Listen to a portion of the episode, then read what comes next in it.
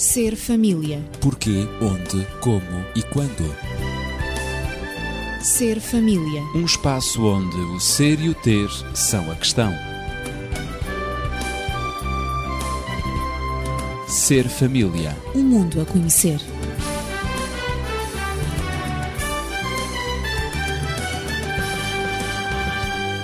Este espaço é seu, é o espaço Ser Família. Temos abordado o tema da urgência da educação dos filhos. E lembramos na semana passada sobre a mutação profunda da paisagem social, que se apresenta como um obstáculo à educação parental. E lembramos também de Jaime Kemp, um escritor americano residente no Brasil há décadas, teólogo e autor de mais de 30 livros, uma metáfora que Jaime Kemp costuma apresentar neste contexto da família e da educação. Diz ele que liderar uma família no caos reinante nas sociedades e culturas atuais é como co-dirigir uma pequena patrulha em território inimigo ocupado por soldados bem treinados e armados, com a agravante de se tratar de um campo recheado de minas mortais, um campo minado. Perante esta declaração do Jaime Kemp, que lembramos no final do programa da semana passada, que comentários os meus convidados gostariam de fazer sobre esta metáfora, um tanto ultrapassada no tempo, é verdade, mas que espelha uma grande realidade. Eu estou acompanhado de Natividade Lopes, professora, e também Daniel Esteves, médico e terapeuta familiar. Daniel, Uh, Jaime Kemp tem esta análise e faz esta metáfora uh, extremamente interessante que nos ajuda a compreender muitas realidades, não é? É verdade, e quando nós olhamos para aquilo que são os conceitos básicos da democracia atualmente, uh, verificamos que normalmente nesses conceitos não passa a exposição, a explanação e o suporte daquilo que sejam os valores que deveriam, portanto, estar na origem do edifício mental que todos nós deveríamos ter. Uh, esses valores não existem. Uh, Segue-se antes uma outra máxima que poderá dizer que tudo vale tudo e nada vale nada. Uhum. E, portanto, numa frase bem portuguesa, salve-se quem puder. É isso. É um bocado a situação em que nós caímos. Uh, Lembro-me de uma cena que eu vivi há uns anos atrás. Na altura estava-se a discutir em termos dos meios de comunicação social e na própria sociedade portuguesa a bondade ou não da educação sexual das crianças nas escolas. E estando, portanto, na altura no Funchal, acidentalmente, uh, resolveram convidar-me na na emissora oficial uh, de rádio do Funchal, para que eu estivesse presente num debate em que várias pessoas iriam tratar este assunto. E eu estive presente. E quando me perguntaram se eu estava de acordo com a educação sexual nas escolas, eu dei uma resposta, digamos, contrária a tudo quanto era a política corrente da altura. Portanto, uma resposta politicamente incorreta. Disse categoricamente: não, não estou de acordo. E não estou de acordo porquê? Porque ao aceitar a educação nas escolas, os pais vão se demitir dessa educação. E eu pretendo, como pai que sou, ser eu a dar esse tipo de educação aos meus filhos. Sem ruídos, sem interferências, sem, portanto, qualquer outro tipo de ações que possam prejudicar o, o sinal que eu pretendo dar a esse tipo de educação. E é isso. Eh, hoje os pais educam por um lado, a escola educa por outro de uma forma muito diferente, a sociedade, através dos meios de comunicação, entre aspas, deseducam por outro, eh, a política acaba por, eh, digamos, empurrar noutra direção. E as crianças ficam muitas vezes confundidas o que é que eu devo fazer? Onde é que está, de facto, o caminho correto. É o que os meus pais me disseram, não, não pode ser, porque há tantas coisas a dizerem o contrário, e isso faz com que os tais valores acabam por não ser eh, preenchidos. Há muitas e... vias, não é? De educação. Há, há muitas, há muitas estradas. vias, muitas estradas que não conduzem ao mesmo destino. Exatamente. Conduzem a destinos totalmente diferentes. diferentes. Por isso é que os filhos hoje têm que quando colocados, por exemplo, na escola, desaprender o que os pais disseram para aprender o que na escola se diz. Uhum. E depois, quando confrontados com aquilo que a comunicação social, a sociedade divulga, desaprendem o que a escola diz para aprenderem aquilo que a realidade social mostra. E assim sucessivamente. E não devemos esquecer as novas tecnologias, que sem são, dúvida, são o grande dúvida. professor da atualidade são, destas são, novas são. gerações, não é? E como os pais muitas vezes não entram, as crianças entram nisso sozinhas e sentido que dominam um novo mundo. E de facto dominam, descoberta. não é? Porque os pais, eh, mesmo que tenham 20 e poucos anos, eles não conseguem acompanhar conseguem, o ritmo das novas conseguem. tecnologias. E têm que perguntar aos filhos como é que é isto e o que é aquilo. Claro, claro. Natividade, eh, perante este panorama, eh, todos nós sabemos que as mudanças na sociedade e no mundo contemporâneo são rápidas e ao mesmo tempo têm um grande significado. Eh, qualquer pessoa, estava eu aqui a pensar ao escutar o Daniel, eh, qualquer pessoa que tenha 40 ou 50 anos de idade eh, hoje pode lembrar-se de como tudo era diferente na sua infância.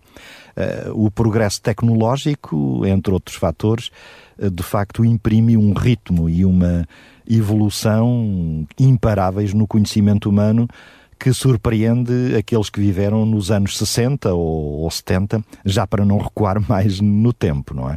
Uh, e os três, nós aqui, uh, vivemos nesses anos 60 e 70 até uh, anteriormente, mas sabemos que o desenvolvimento característico de cada época gera dificuldades inerentes a essa mesma época. Um, o que é que tu pensas sobre isto? Eh, eu penso que o impacto que as novas tecnologias eh, têm e a influência eh, de, da média sobre os mais jovens, partindo mesmo das crianças que agora com o computador Magalhães aprendem exatamente a lidar com esse instrumento considerado um, um instrumento de trabalho, de estudo, e, e, o impacto é tão grande que os próprios adultos uh, praticamente se sentem ultrapassados com esse impacto e a influência uh, exercidos na vida das crianças, no comportamento das crianças. há um excesso de informação que está na origem, hum, posso dizer, de uma grande confusão que não permite dar mais valor a uma opinião do que outra. Uh, há sempre opiniões diferentes em catadupa que saltam para o consciente de qualquer mortal. Uh, na idade uh, da infância, na idade da adolescência e que nem todos estamos habilitados para lidar com esse excesso de informação, essa diversidade de informação. E a tal ponto que cada um sente-se não só autorizado, mas com fundamento para fazer o que entende para ter a opinião sobre tudo eh, e até defender a sua própria opinião.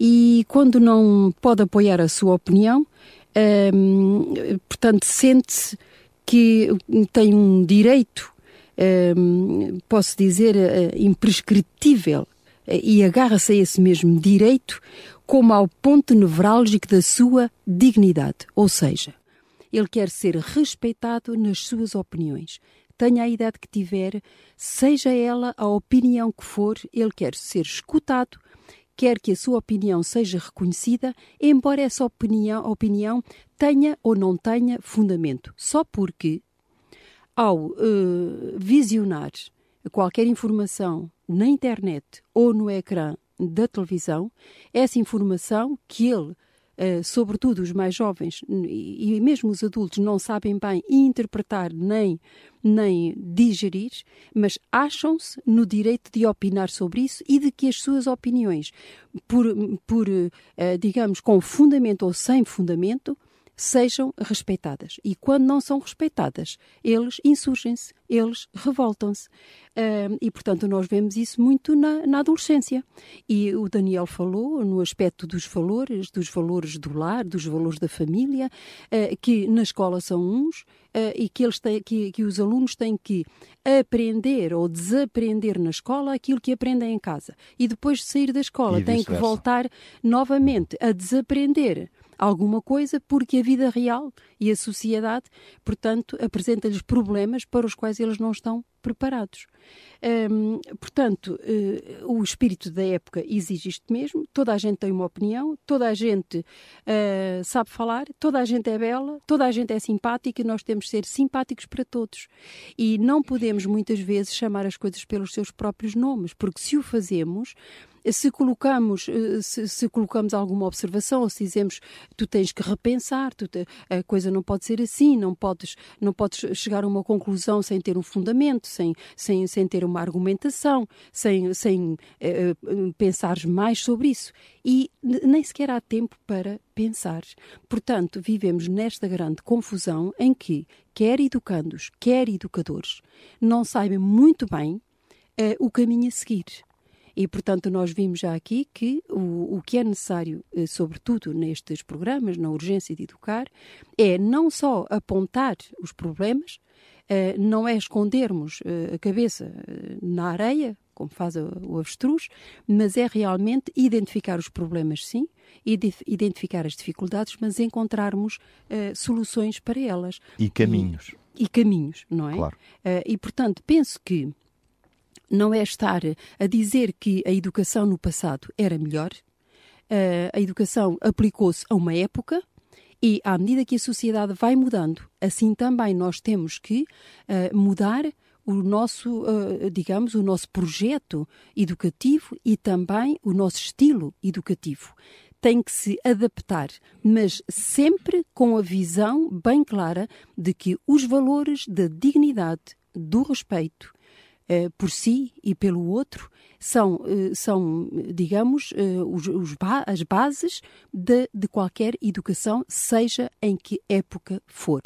O respeito por cada indivíduo, por cada ser humano, a dignidade que cada um merece.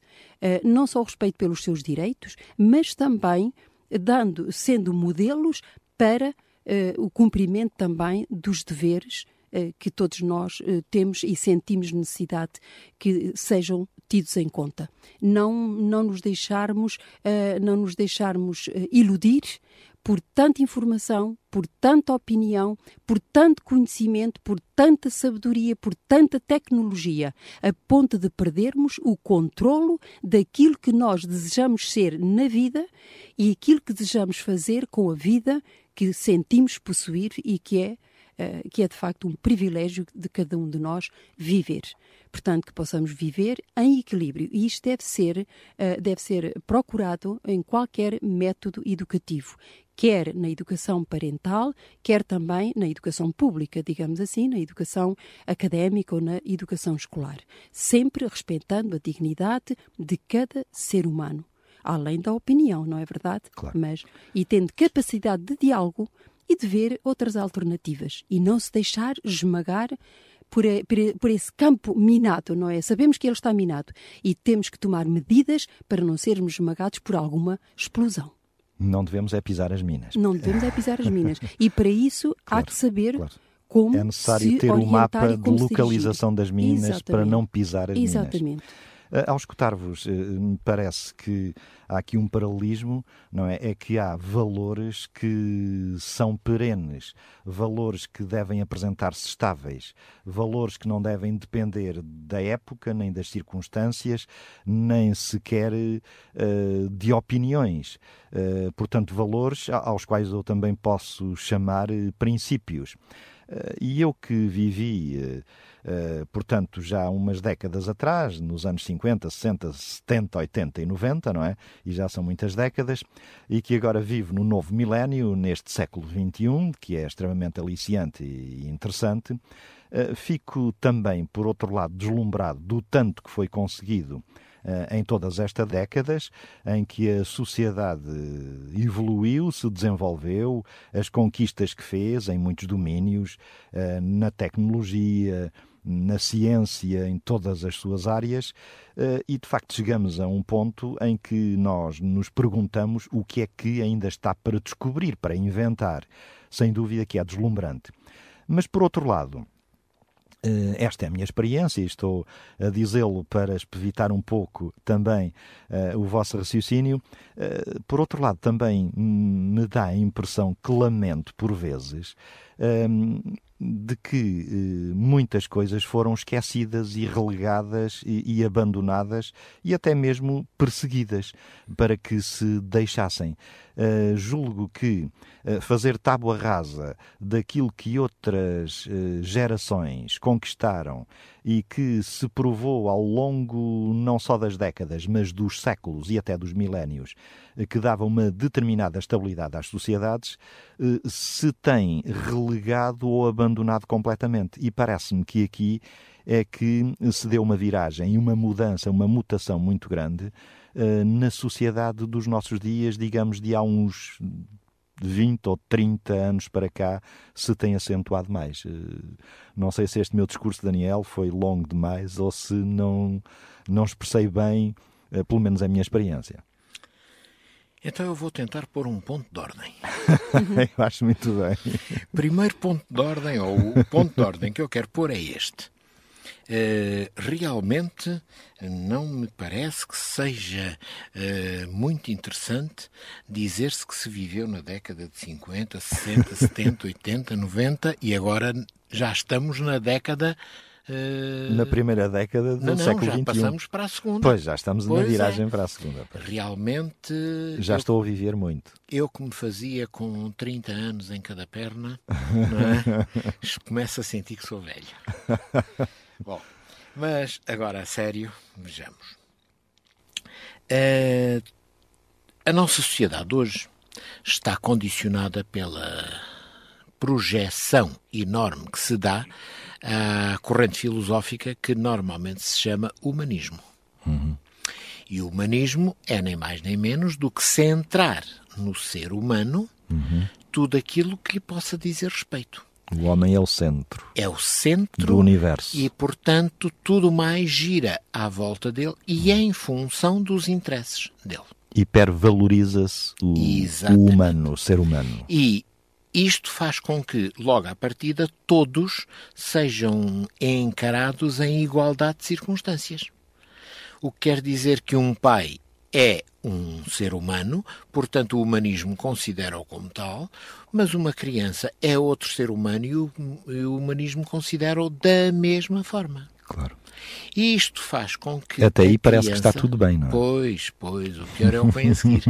isto faz com que a criança. Que não tem experiência, não tem preparação, não tem maturidade, esteja de acordo com esta corrente filosófica preparada ou com a latitude para definir o seu futuro, para definir a sua trajetória, em detrimento daquela trajetória que os pais possam tentar apresentar-lhe como sendo a mais correta, fazendo uso da sua experiência, fazendo uso, portanto, como dizem os nossos simpáticos uh, anglo-saxões, fazer uso do seu background.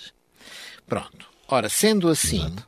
poderemos dizer que se caminha para a banalização da perversão. A criança o que é que vai isso quer dizer? Uhum. A criança vai ter como objetivos primários coisas que não são de maneira nenhuma as mais convenientes para esse tal futuro que ela deve construir, mas que são pura e simplesmente a tentativa de obtenção no imediato e, naquele momento, portanto, sem demoras, eh, de satisfações, de caprichos, de gostos, de sensações agradáveis que, de outra forma, portanto, não deveriam ser considerados. E os pais ficam extremamente limitados quando tentam, de algum modo, combater essa corrente. Podemos dizer que esta corrente surge nos Estados Unidos, eh, portanto, a partir da década de 70, e vai crescendo e acaba por ter como objetivo o quê? Que as crianças aceitem como perfeitamente naturais aqueles elementos que até aí a sociedade rejeitava. Uhum como sendo, por exemplo, a homossexualidade, como sendo a bissexualidade, a transexualidade. Uh, antes a sociedade apresentava, portanto, os valores da heterossexualidade como sendo os valores básicos da humanidade. Claro. Mas a partir de determinada altura há que fazer aqui uma mudança e a mudança foi feita e bem conseguida, temos uhum. que reconhecer. Sim, sim. Uh, de tal forma que a homossexualidade que nunca contribuiu para o desenvolvimento da sociedade, nunca contribuiu para a manutenção da sociedade, para uhum. o seu crescimento, que a homossexualidade seja vista com tanto valor e tanta importância como a heterossexualidade. E está na ordem do dia e, é moda. Exatamente. Uhum. De tal claro. forma que nós hoje perguntamos-nos para onde caminha a nossa sociedade. Para Aqueles onde caminha que... a humanidade. Exato. Uhum. Aqueles que temos, de facto, algumas décadas de vivência, é é? Uh, ficamos um bocado perturbados com a nossa impossibilidade, porque nos é retirado muitas vezes essa possibilidade de podermos dizer aos nossos filhos até uhum. aqui está correto e daqui para a frente está errado. Não. Claro. Desde que eles queiram, estará tudo certo. E nós temos que engolir porque é o interesse deles. Porque a sociedade diz que está certo e porque eles têm o direito de definir o que está certo e o que está errado. Tenham eles a idade que tiverem. E porque fazem leis, há legislação que apoia, Exatamente. portanto, oficializa Exatamente. todos esses conceitos Dá e comportamentos. toda a consistência a esse tipo de situações. Hum, de facto, esta apologia do prazer, do gozo sem entraves, uh, faz-me recordar precisamente maio de 68 uh, o tal slogan que também partiu dos Estados Unidos, não é? Uh, porque é de lá que muitas coisas vêm. Make love, not war, não é? Uh, façam amor, não a guerra. foi colocado em órbita, em, em, em, funcionamento e em rotação desde esse tempo. Um, e tem feito o seu trabalho, não há dúvida, encorajando cada um a instrumentalizar o outro e, e a deixar-se igualmente instrumentalizar também a fim de que a fim de se enriquecerem, dizem, mutuamente, não é? Pois, e esse slogan, já agora permite-me uhum, claro, claro. esse slogan tem que ver exatamente com a guerra do Vietnã. Exato, exato. Uh, Foi é uma revolta contra a guerra, mas levou mais longe do que a guerra. Pois, uh, é interessante que as pessoas que o apoiaram, que o divulgaram, que o potencializaram, não foram pessoas que tenham assumido postura política concreta contra os valores que o outro campo defendia na guerra. Sim, sim. Apenas defenderam foi o não ao seu envolvimento na guerra. Claro. Portanto, foi, digamos que, uma visão um bocado egocêntrica, uhum. mesmo que, do outro lado, se pudessem fazer muitas coisas que não estariam bem. Fizeram-se em todas as guerras, todos nós sabemos que isso é assim. Claro. Uh, mas essas coisas não interessavam, só se via um lado. Portanto, todo esse mecanismo, toda essa postura que figuras públicas de então eh, potencializaram, foi, portanto, uma imagem ou foi uma tentativa de condicionar, de manipular a sociedade uhum. e não propriamente de resolver problemas. E com isso abriram a porta para outros problemas. Exato, e, e, e pergunta-se, pode colocar-se a questão, não é? A sociedade será que melhorou com o abandono do padrão de educação antigo e a adoção destas novas práticas que saíram, digamos, do maio de 68 e da década de 70, Natividade? Podemos dizer que uh, as as consequências estão à vista, não é? É isso que temos estado. Os temos efeitos estado, estamos a vivê-los agora, não é? Estamos a vivê-los, exatamente. E cada um a juízo. Os efeitos... Mas podem-se talvez colocar alguns paralelismos de, de factos, não é? Sim, eh, por exemplo, eh, há 30, 40 anos havia a educação, eh, ao mesmo tempo que, que era exercida, também continha uma grande disciplina e era mais rígida. Eh, portanto, eh, a maioria dos jovens eh, dessa época, de há 30, 40 anos, era mais controlada. a autoridade. Sim, a autoridade era respeitada. Exato. Portanto, eles próprios não encontravam sozinhos o caminho, não é? Que é a filosofia um, que, que uhum. foi seguida claro. e que é seguida pelo, pelo humanismo, não é verdade?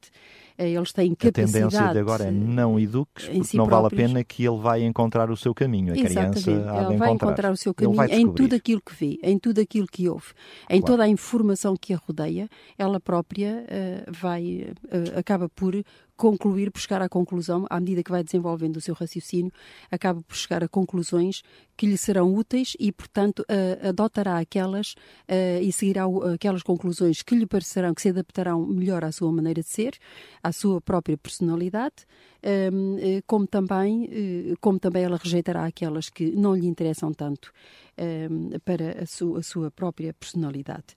Mas vemos que a educação era mais, a educação e a disciplina eram mais rígidas, e, mas que uh, os jovens estavam mais controlados, por exemplo, nos seus comportamentos sexuais. Uh, portanto, não, não, se compara, mas de modo nenhum. Uh, portanto, no namoro, podemos dizer que uh, o índice de gravidez na adolescência, mesmo há 20, 30 anos atrás, era incomparavelmente mais baixo do que é agora. A liberdade e a promiscuidade existiam, já se sabe, sempre claro. existiram, mas a uma escala muito, muito, muito menor e não eram considerados normais como acontece hoje. É? Aí é que está, uh, portanto, assim tem uma, uma, uma adoção. Tudo é normal, eh, e, portanto, a pessoa é aquilo que desejar ser e aquilo que lhe der mais prazer.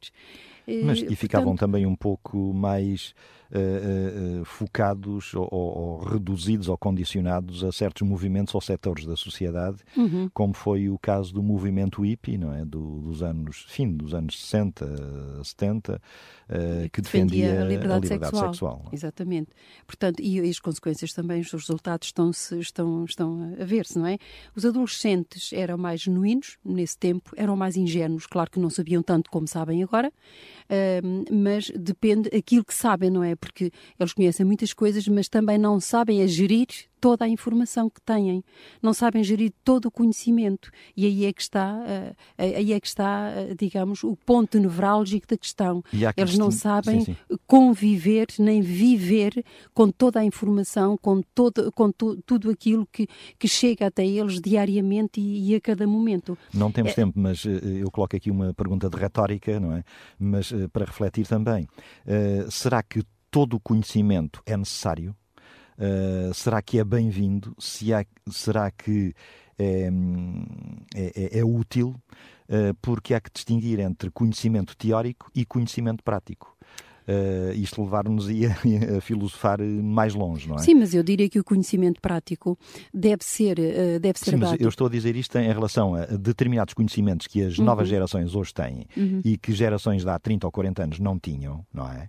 Uh, e, e que hoje, tendo, fazem uso, passam do conhecimento teórico ao conhecimento prático, à experimentação. Uhum. Uh, e é na experimentação, muitas vezes, que, que, que está o grande erro. Mas nessa uh, o passagem... mal pode conhecer-se, já agora para clarificar um pouco o meu pensamento, nós podemos conhecer o mal teoricamente, não o praticando. Eu sei o que é roubar, mas não roubo. É? Por isso. Uh, uh, portanto, não pratico aquilo que sei o que é. Eu sei teoricamente e sei uhum. definir o que é um roubo ou um furto mas eu não pratico nenhum nem outro. Uh, portanto, e agora daqui, porque estamos já nos minutos finais, uh, se pode deduzir uh, um pouco do meu pensamento aquilo que eu estava aqui a querer introduzir, mas cortei o pensamento. Eu diria que, que, efetivamente, o que é necessário é estabelecer o equilíbrio entre o conhecimento teórico e, o, e a passagem à uhum. prática desse mesmo conhecimento teórico. E isso Filtrar deve ser até feito. o conhecimento teórico. Portanto, isso deve, é? deve ser feito, hum, digamos, é uma educação preventiva que deve ser exercida e desenvolvida em primeiro lugar, na infância, durante a primeira infância. É a educação parental. A educação, a educação parental eh, deve, ao, ao, ao, conhecer, ao ter conhecimento uh, de, de tudo aquilo, de todas as teorias que existem e filosofias que existem, deve equipar os seus filhos, uhum. as, as novas gerações, para, ao enfrentarem, ao, te, ao, ao, ao, assumirem esse mesmo conhecimento, quando e, e portanto interiorizarem quando esse mesmo, deparar. quando ele se deparar, esse mesmo conhecimento, saibam interpretá-lo, saibam lê-lo e apliquem apenas à sua vida aquilo à prática, ao aspecto prático, aquilo que lhes convém, que lhes convém para uma melhor convivência em sociedade, para serem úteis à sociedade, à família e para serem, digamos, é um exercício de cidadania. Uhum. E, portanto, saberem é exercer a sua cidadania no respeito, não só para com uh, as, as, normas, o conhecimento existe, o conhecimento teórico, mas só passarão à prática aquele que for útil, aquele que for digno, daí eu ter falado na, na dignidade, e aquele também que passa pelo respeito do outro, pelo respeito da humanidade e pelo reconhecimento dos verdadeiros valores é da ética passar, e da moral da vida. Passar e ministrar aos filhos uh, anticorpos para que eles, uh, uh, portanto, estejam na prevenção de serem atacados por outros micróbios ou bactérias ou vírus do, no aspecto simbólico que os possam atacar. E eu estou a eu estou a utilizar esta linguagem para passar uhum. ao Daniel, eh, eh, uma vez que ele também é médico, não é? Eh, pois, Sim, eu, só, eu só queria dizer e exemplificar um, um, pouco aquilo que disse. Por exemplo, na educação sexual, um, portanto, uh, procura-se um, teorizar, procura-se dar a teoria da, na educação sexual. Mas o facto de o facto de, nas próprias escolas, uh, estar à disposição de, de, dos alunos os preservativos e os, antis, uh, os anticonceptivos, uh, não quer dizer que isso seja uma educação, uma educação preventiva, na medida em que não se previne a passagem à prática, e como, como, como seria o ideal. Isso Portanto, é uma educação estimulativa. Exatamente. Dito na medida em que se relações. o impulso, se o claro. impulso sexual surgir uh, no adolescente, uh, Sim, já compreendemos, é a sociedade portanto, que temos ele e são tem todos os meios à sua disposição. Não é uma educação, tomado, não é uma educação preventiva. E com certeza isto, continuará a tomar. É? Dar este exemplo para melhor uh, clarificar. Mas na realidade assim. os problemas com o álcool, com o fumo, com as drogas existiram no passado, noutras décadas, mas em menor prevalência, com certeza. A violência, a insegurança e os vícios eh, que fazem parte dos grandes problemas sociais e da saúde pública hoje são muito mais agudos do que eram anteriormente, Daniel. Pois a nossa, a nossa geração é uma geração muito especial. É, sem dúvida. A Porque nossa, no... esta, não é? Nossa, nossa, a nossa anterior. Aquela que viveu os anos 50, ah, 50 60, 60 70, 80, tal, tal, uhum. tal, tal, tal, tal. Sim, sim quase já que nos cansa é fazer tantas décadas. Exatamente. é uma geração especial porquê? Porque foi confrontada com a análise que fez, e em alguns casos muito bem, dos erros que a geração anterior cometeu, ou as uhum. gerações anteriores cometeram em relação claro. a nós próprios. Uhum. E, portanto, achamos que nós seríamos os cavaleiros que iríamos corrigir esses erros. Seríamos os dons quixotes que iríamos corrigir esses erros. Não iríamos reproduzi-los na educação da geração que viesse a seguir. Isso é repetitivo, não é? E, claro. então, o que é que sucede é que mudamos o parâmetro uhum. da educação. Mas quando demos por isso, estávamos a ser ultrapassados por uma dinâmica de mudança que não tínhamos previsto e para a qual não estávamos preparados. E a mudança foi muito para além daquilo que nós tínhamos idealizado como sendo útil. É como naqueles filmes de desenhos animados em que nós fomos cilindrados, caímos e passou-nos o, o, o, cilindro, o cilindro da transformação, da mudança Exatamente. radical Bom, e rápida. O que é que acontece? Se nós hoje analisarmos a situação social atual, e é por aí que nós temos que analisar ou temos que avaliar a bondade dos processos de educação, é pelos seus efeitos concretos na sociedade, nós que na altura reagíamos contra os traumas traumas que educações erradas poderiam criar, hoje reagimos contra os gravíssimos problemas de relacionamento social, de segurança social que a educação atual trouxe e que as pessoas, portanto, acabam por não poder, não ter capacidade para ultrapassar.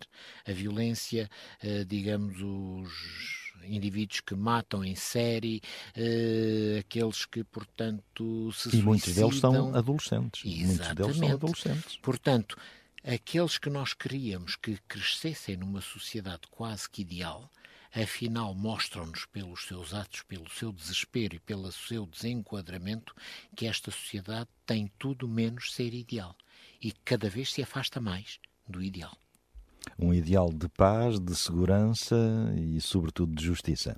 E pergunta-se, em conclusão, porque atingimos o nosso tempo, pergunta-se que crianças, que adolescentes, que jovens e adultos está esta sociedade a produzir.